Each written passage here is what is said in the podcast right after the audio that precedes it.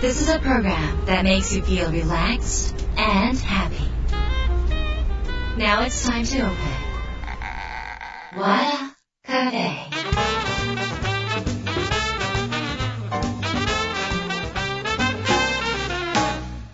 和田カフェのオーナー和田博美です。やる気満々の人もちょっと明日が憂鬱な人も明日笑っていけるよ。う今夜もワクワクお届けします。改めましてこんばんは和田博美です。今週も先週に引き続きゲストに準国産同時通訳者の小熊弥生さんをお迎えしました。先週はですね小熊さんがどうして今のポジションになったのか、えー若い時全然このほらよく私全然できなかったって言って本当はできたくせにちょっと謙遜している方いらっしゃるんですけど小熊さん本当にできなかったみたいですね。ただその人格というもの人間というものが英語に向いていたっていうねそれしかなかったっていうところから人生をスタートされているという話をね面白くお聞かせ願いました、えー今週はですねさらに深掘りして世界100人を同時通訳して分かった。最速で結果を出す人の成功哲学ですね、をちょっと中心にですねお話をお伺いしていきます。和田博美の和田カフェどうぞ最後まで楽しんでってください。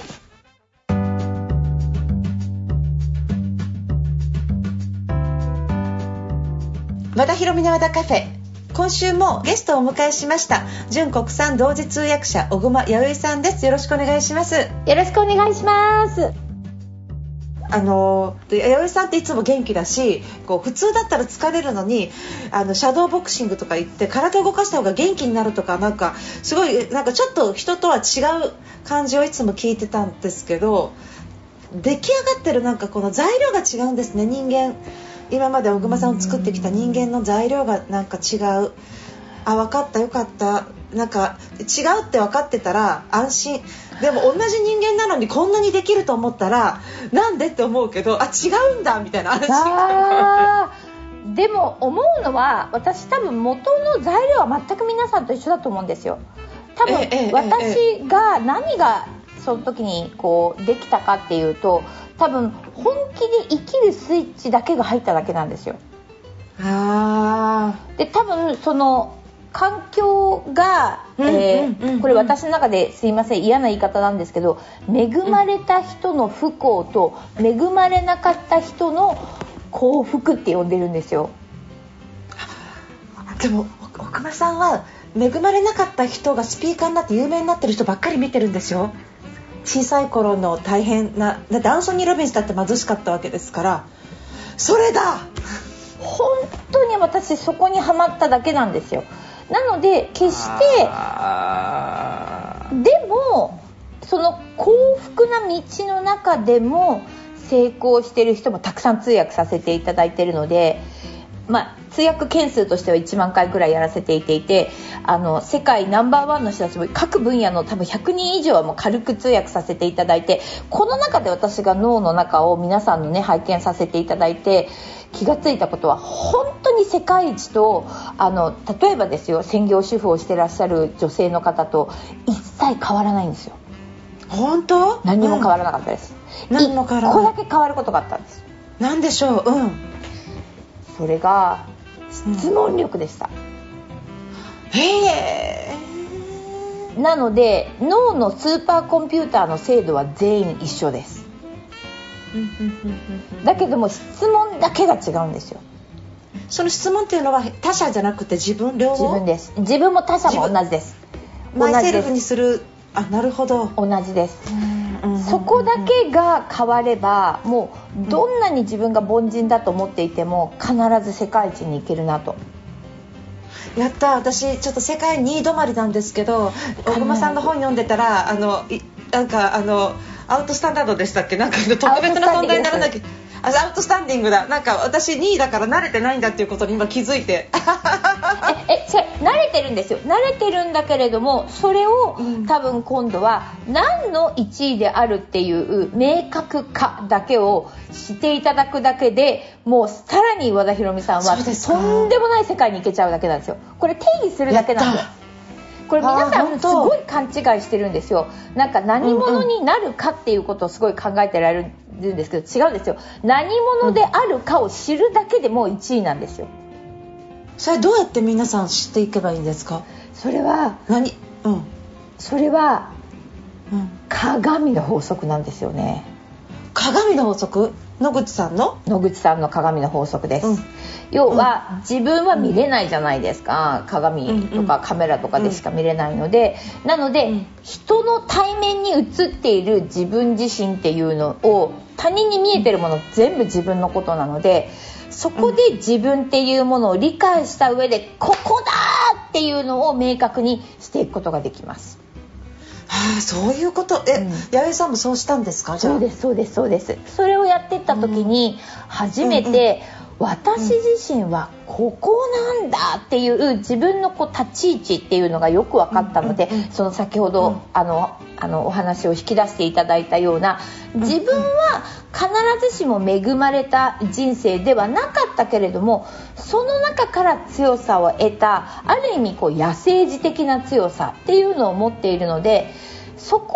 を生かしていく。で自分のエネルギーっていうのが非常に大きい。だからこそうん日本の社会では不適合だったんだけれどもそれを生かしていくとどうやら一番社会に貢献できる。っていう風にどんどんこう社会と自分、えっと、私を映し出してくれている周りの人を見ながら自分をどんどん私の唯一の無二のポジションはここだっていうのがもう見つかったらばもうそれで世界一ってことなんですよね。すごい。私もじゃあ見つけます。さんに教えてもらわなきゃいけない。いますよ。いやいやもう見つかって もう見つかってますよね。はい本当ですか、教えてもらわないとわかんないんだと。いやいやいや、ね、だって和田博美さんのその今のね今日のこのインタビューだけでもものすごいこう寄り添い能力と分析能力とこう観察能力と表現能力とものすごいじゃないですか。しかも和田博美さんの場合これをその和田さんを、えー尊敬しているファンの方々にもして差し上げてるじゃないですか。講座の中とかでも。だからもうある意味その寄り添われ感というかそのうん、どんなに、ね、人間ってもともと生まれつきはネガティブに、ね、な思考を持っている動物であるところをほとんどの多くの成功者の人がじゃあポジティブに考えましょうっていう安直なアドバイスをどうしても正解から言ってしまうところをもうひろみさんの場合にはいやネガティブが最初ですよね、うん、じゃあネガティブからスタートしましょう。でもネガティブをいかにすればこの脳の構造上の、えーね、 RAS reticular activating system と呼ばれる、まあ、脳内の Google サーチエンジンに、あなたがポジティブにネガティブから変換するっていうその思考法だけ入れればえだっていいじゃないあなたがいくらどんなにネガティブだったとしてもそれすぐにプラスになってしまえばそれでもうプラスの人生にできちゃうわよねっていうもう天才的な要点思考のは、ね、思想家でいらっしゃいますよね。それ世界一ですよね。ありがとうございます。ありがとうございます。こちらこそありがとうございます。いやもうなんかあのその言葉で私は今力をいただきました。ありがとうございます。私がそうそう要点思考の話してる時はこの人本当に何でも知ってるってその今 RAS でしたっけ？その reticular activatingそうそうその私が何かクラブハウスとかでその話をしてた時に弥生さんが「あこれってこういうシステムですよね」ってポッて言った時に「もううわすっごいこの人何でも知ってる」とかと思ってもあのなんかこうとにかく知識が、まあ、たくさんの人の話を聞いてるだけではなくて弥生さんがあの通訳だけじゃなくてその人の、えー人生やその人の論文やなんかその弥生さん理系のことまで勉強するじゃないですか。理系の方を通訳しようと思ったら一体弥生さんの頭の良さって何なのって。こんないや私なんか今ちょっと DX の本仕事上読まなきゃいけなくて読んでるんですけど辛くて仕方ないですわかりますわかります。もうちょっと。いやだからどうしたらそうやってあのわ公式まで分かっちゃうの？そのどれの誰の話だったっけ？公式も分かんなかった公式をノーベル賞の先生の経済学賞ですよ。はい。えっ、あのと時は。ななんかのなんかの公式が全く分からなくてその時説明してもらったらって何の公式でしたってあれ？あえー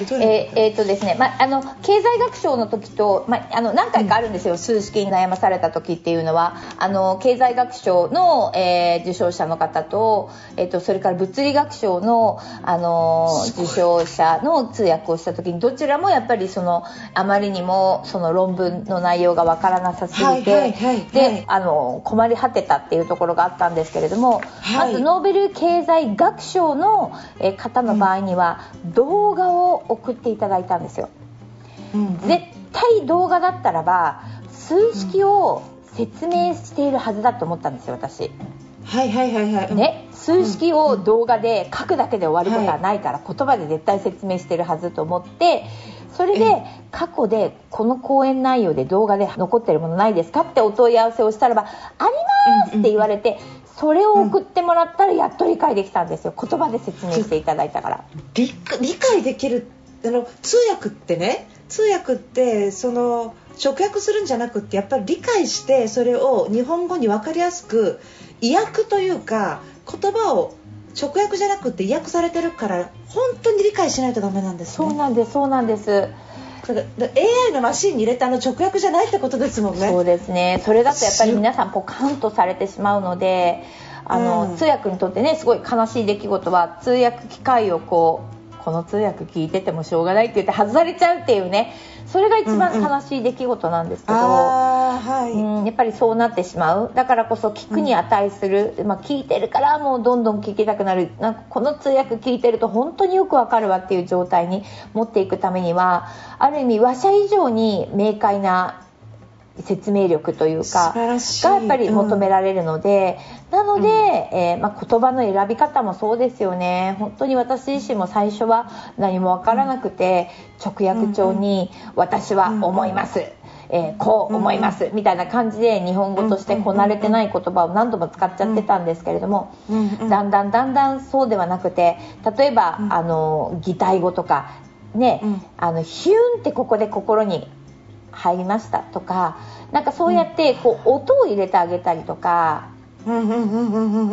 すごい。そうやって耳からも直感的に理解できるような訳語というかね。それを、あの作ってそういう耳から体験を作っていくようにしてったんですよ。なんでまるでこう映画とかドラマをこう耳で体感するようなそういう通訳を心がけるようにしてったんですね、最後ね。えええーそしたらばもう皆さんがあなんかもう英語聞いてるよりもはるかに分かりやすくなりましたっていうふうにおっしゃっていただけるようになってうん、要は本人より分かりやすいんじゃないんですかあそれを心がけるできたってことですねそうだって物理学者の話聞いても英語が分かっても分かんないかもしれない。そうなんです。それを、うん。その人がまるで日本語で話している以上に理解できるようにしていくっていうあの漫画みたいな感じですよね。なので私の通訳って。ちょっと漫画風っていうか声に抑揚をつけたりとか、うんうんうん、遅く言ったり早く言ったりとかびっくりしてとか、なんかそういうこう少しエネルギーも入れたりとか、まあ、いろんなそのね、声というあの材料の中で伝えていくようにしてたんですよね。さすが。えそしたらね例えばあの学者さんとか政治家とかも皆さん含め結構専門用語とか結構難しい単語を使われると思うんですね。で私たち日本人が政治家の話聞いてても分かんないじゃないですか官僚とか。わざわざとこの人分かんないこと言ってるのって。あれもああいう言葉も平易な言葉に変えてるんですか？えっとね、そこはもう、うんあのお客様のその状況によってですよね。なるほど政治家同士のお話の時には専門用語じゃないと逆に伝わらないですよね。でもあそうで政治家の方が登壇者で、聞いてる方が一般の聴衆っていうシンポジウムの形態だったらばもうそれをやっぱ変換していきますよね。で聴衆の中でも一般じゃなくてうん今度はカンファレンス要は国際会議うん専門家の人たちの国際会議になったらばこれはやっぱ専門家同士ですから専門用語でやり取りしていった方が分かりやすいわけですよね。なるほどにもうその訳語っていうのはその誰が聞いてくださるかっていうことによって全く変わっていくわけですよね。すごいですねもうマシンですねマシンでしたね。や弥生さんの脳内マシンだすごいどんなどんなスーパーコンピューターよりも性能がいいあの翻訳機能がこの中に入っていてそれもですよそれもですよ慣習によって単語を分けているというその環境とか慣習によって分けている状態によって分けている。そしてさらには自分でアレンジした擬音語擬態語も入れる。そしてそこに抑揚をつけた感情表現も入れる。こんなことできる人いるんですか他に。いやいらっしゃると思いますよ。あのただ私はそこが、うん、そこがすごい自分の中ではねまあ、先日山崎匠さんとねお話ししてたんですけど結局最後ってアートにどこまで自分の領域を引き上げられるかじゃないですか。芸術の領域。仕事としてこなすっていう領域だともうねこれぐらいであまあこなせたかななるんですけどでもそれをアートっていうところまで高めていく。もういつまでも聞いていたい通訳にしていくんだったとしたらばそこまで引き上げられないかなっていう感じですよね。ああそうかそうですね、うん、もう音楽と同じってことですよね。文化と音楽と同じってことですよね、うんうん、だから硬い世界を柔らかくしてるんですねにしてみたりとかまあね、柔らかい世界を硬くすることももちろんねあのありますし柔らかいものを柔らかいままがいいですとか硬いものは法定通訳とかはそうなのでもう硬い時は硬く柔らかいものは柔らかいままとか。いやすごい。もう本当に。シェフだわ。あねシェフですね。確かにシェフは近いかもしれないですねみんなすごいですね。いやでも本当になんかそういう弥生さんがゼロからそこまで行かれた人生っていうのがやっぱり人に勇気を与えるからこそこういろいろ女性の応援をしたりとか例えば英語で世界を変える英語維新をやったりとかそしてその、えー、素晴らしいスピーカーから学ばれたことを逆に言うとそのモチベーターとして人を元気にする役割みたいなことにその通訳を通してポジションを変えていらっしゃるって感じなんですかそうですそうですそうです、うんうん、もうそこは自分がなんで、うん、あの通訳をしてる時でもなんか不思議だったのが、まあね、あの先ほどの勉強の話になると結局25年間何やってたかって8時にピンポーンってこう資料が翌日の資料がどさっと届いてそれをもうバーッと頭に入れて日本語と英語の専門用語の単語帳を作って翌日ブースに入って日本語聞いたら英語英語聞いたら日本語っていうその状態を永遠に繰り返し作ってきたわけですよね。で私の場合、なぜかあのそんなにレギュラーのお客さんがつかなかったんですよ。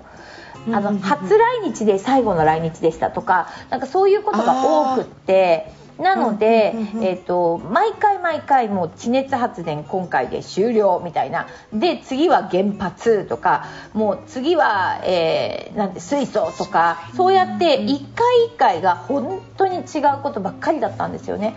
で、なんで私また一からまた全部勉強しなきゃいけないの？って結構その当時は半分ワクワクしながらも、ね、新しい分野だからワクワクはするんですけどでも実際には毎日やっぱり本当に土日も含めてずっとそんな状態だったので。もう結構疲弊してる時もあったんですよ休みも本当に3ヶ月に2時間ぐらいのお休みぐらいしかなかったのでなのであとはもうね通訳っていくらでもお仕事があるのでなのであ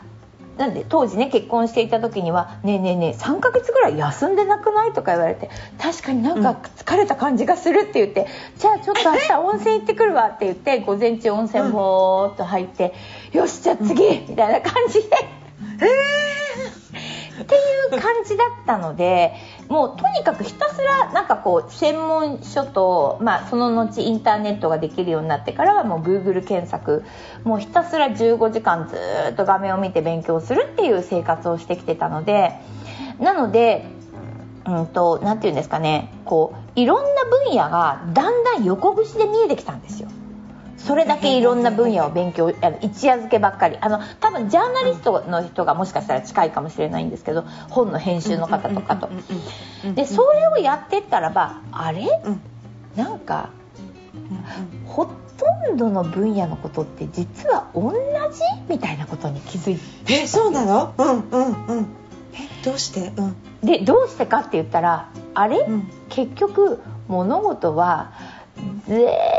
部宇宙の仕組みにのっとってるだけなんだっていうことが最後分かってしまったので。なんで最後はあの最終的には、まあ、バシャールだったりアシタールのような集合意識の通訳っていうところが、まあ、私の中では最終的にあの行き着いたとこだったんですよね。まあ、それもまあバシャールから呼び出されて通訳するっていう経験をいただいたんですけどね。はい。呼び出されたんですか？呼び出されました。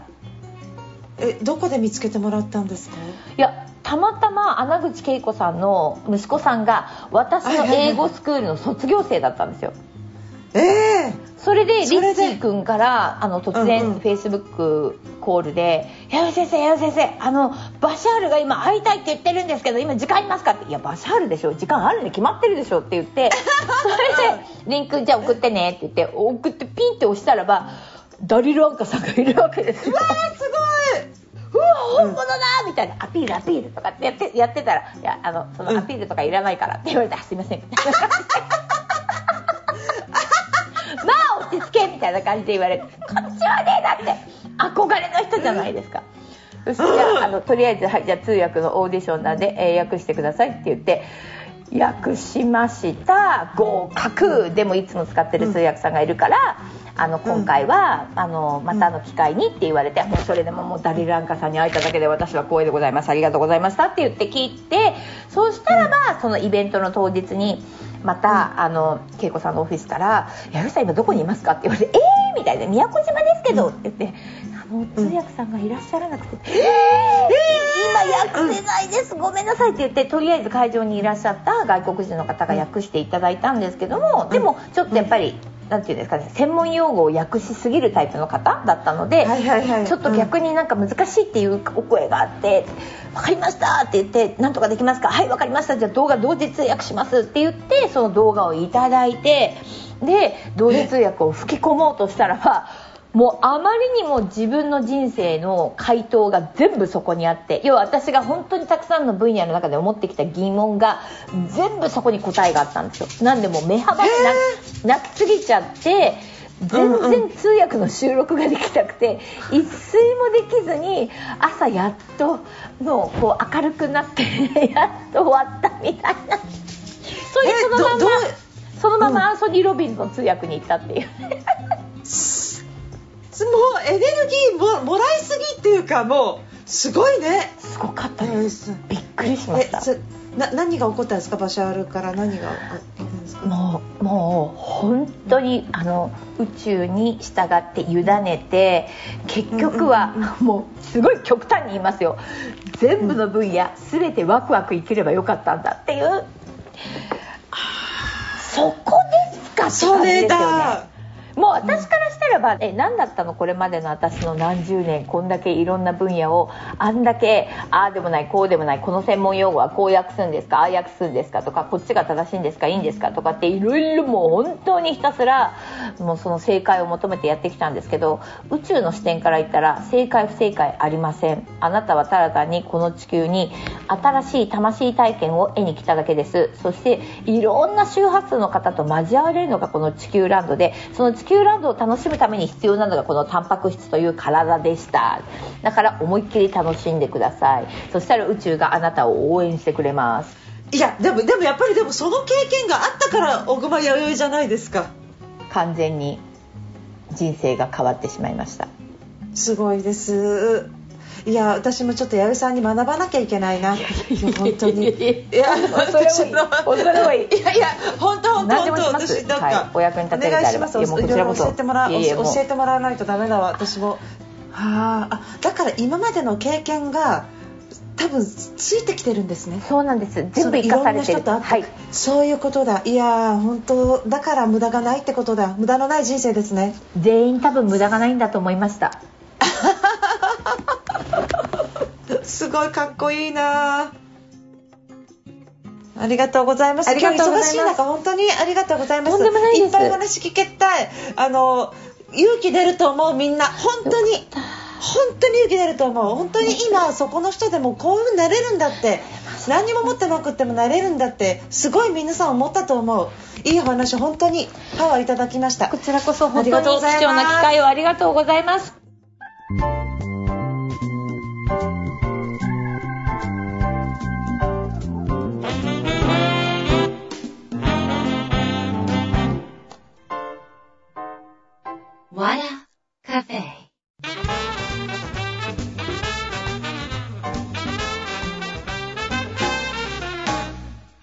ひろみの歌カフェいかがでしたか？2週にわたって純国産同時通訳者奥間弥生さんをお迎えしました。お元気ですよね。キャーど